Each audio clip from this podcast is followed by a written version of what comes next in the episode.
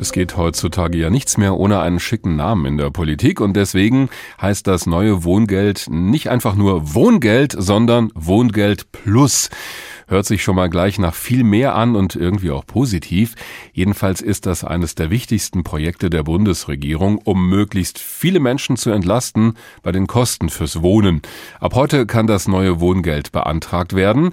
Darauf haben mehr Leute Anspruch als auf das alte und die bekommen dann auch deutlich mehr Geld.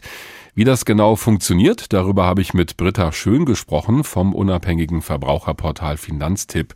Frau Schön, das neue Wohngeld soll ja vor allem ärmeren Menschen helfen. Wer kann denn überhaupt einen Antrag dafür stellen?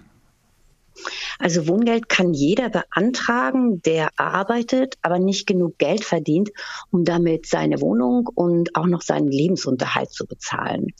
Das betrifft auch Rentnerinnen und Rentner, aber auch Leute, die in Pflegeheimen wohnen zum Beispiel. Das hat man manchmal nicht so im Blick. Wichtig ist nur, derjenige, der jetzt zum Beispiel das neue Bürgergeld bekommt, der hat keinen Anspruch auf Wohngeld, weil mhm. da ist es schon inklusive sozusagen. Kann ich also nicht doppelt beantragen, aber das heißt, wenn ich Sie richtig verstanden habe, ich muss selbst erstmal ausrechnen und nachweisen, dass ich berechtigt bin, weil mein Einkommen nicht reicht, um diese Kosten zu decken für die Wohnung. Genau so ist es. Also man muss einfach selbst am besten einen Rechner nutzen, den es im Internet gibt, um dann festzustellen, ob man Wohngeld berechtigt ist. Also ein gut verdienender Mensch wird keinen Anspruch auf Wohngeld haben. Aber wenn man wenig verdient und in einer teuren Stadt lebt, dann sind die Aussichten ganz gut. Diese Wohngeldrechner finde ich also im Internet. Die sind seriös. Ja, also es gibt auf jeden Fall seriöse Rechner im Internet. Es gibt einen vom Bundesministerium für Wohnen auch. Der ist ganz einfach konzipiert. Das sind eigentlich nur fünf Dinge, die man da eingeben muss, nämlich wie viele Leute dort wohnen im Haushalt und was man für eine Miete zahlt und was man für ein Gesamteinkommen hat. Das Problem bei diesem Rechner ist nur, der ist ein bisschen zu einfach. Das heißt, bestimmte Freibeträge werden nicht berücksichtigt und es fehlen auch so ein paar Informationen. Das heißt, es kann passieren, dass man ein zu hohes Einkommen an angibt und dann am Ende da steht und als Ergebnis bekommt, keinen Anspruch dann soll man sich aber nicht verunsichern lassen. Es gibt noch einen weiteren Rechner, der sehr, sehr gut ist. Das ist der vom Berliner Senat für Wohnungsentwicklung und der berücksichtigt auch alle anderen Bundesländer, also auch die anderen Bundesländer selbst, die verweisen immer auf diesen Berliner Rechner. Der ist ein bisschen komplizierter, aber dafür liefert er auch wirklich genauere Ergebnisse. Dann kann ich zumindest schon mal einschätzen, ob ich zum Kreis der Berechtigten gehöre, aber ich muss es dann ja immer noch beantragen und da ist es ja interessant, dass nicht nur Mieterinnen und Mieter das machen können, sondern auch diejenigen, die eine eigene Wohnung haben, also die Eigentümer, die können Wohngeld bekommen. Wie sind denn da die Bedingungen?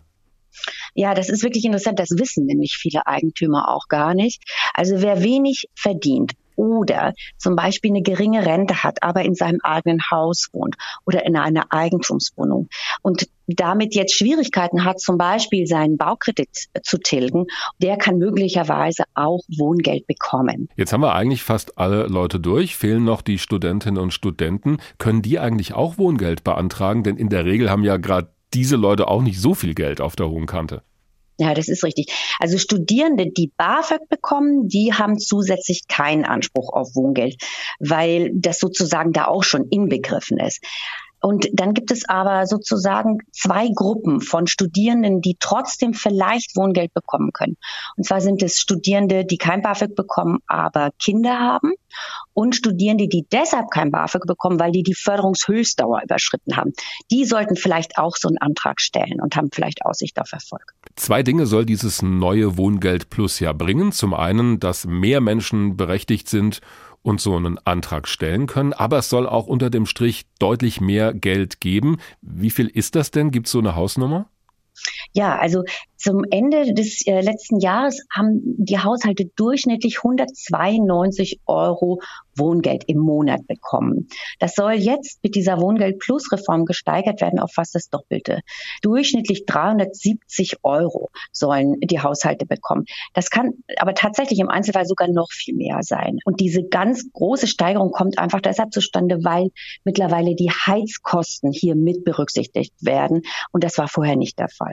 Jetzt gilt dieses neue Wohngeld seit gestern. Ab sofort, also ab heute, können die Anträge gestellt werden bei den Behörden. Ab wann können die Menschen dann mit dem Geld rechnen? Ja, das kann noch keiner so richtig genau prophezeien, ehrlich gesagt. Denn äh, schon bevor die Wohngeldreform beschlossen wurde, haben die Städte und Gemeinden gesagt, dass das äh, kompliziert ist, äh, viele neue Antragsteller, zu wenig Personal. Und deswegen wird hier auch schon damit zu rechnen sein, dass es dauert. Ja. Software fehlt vielleicht sogar auch. Ne? Also alle rechnen, dass die Bearbeitung lange dauert und sogar bis zu sechs Monate.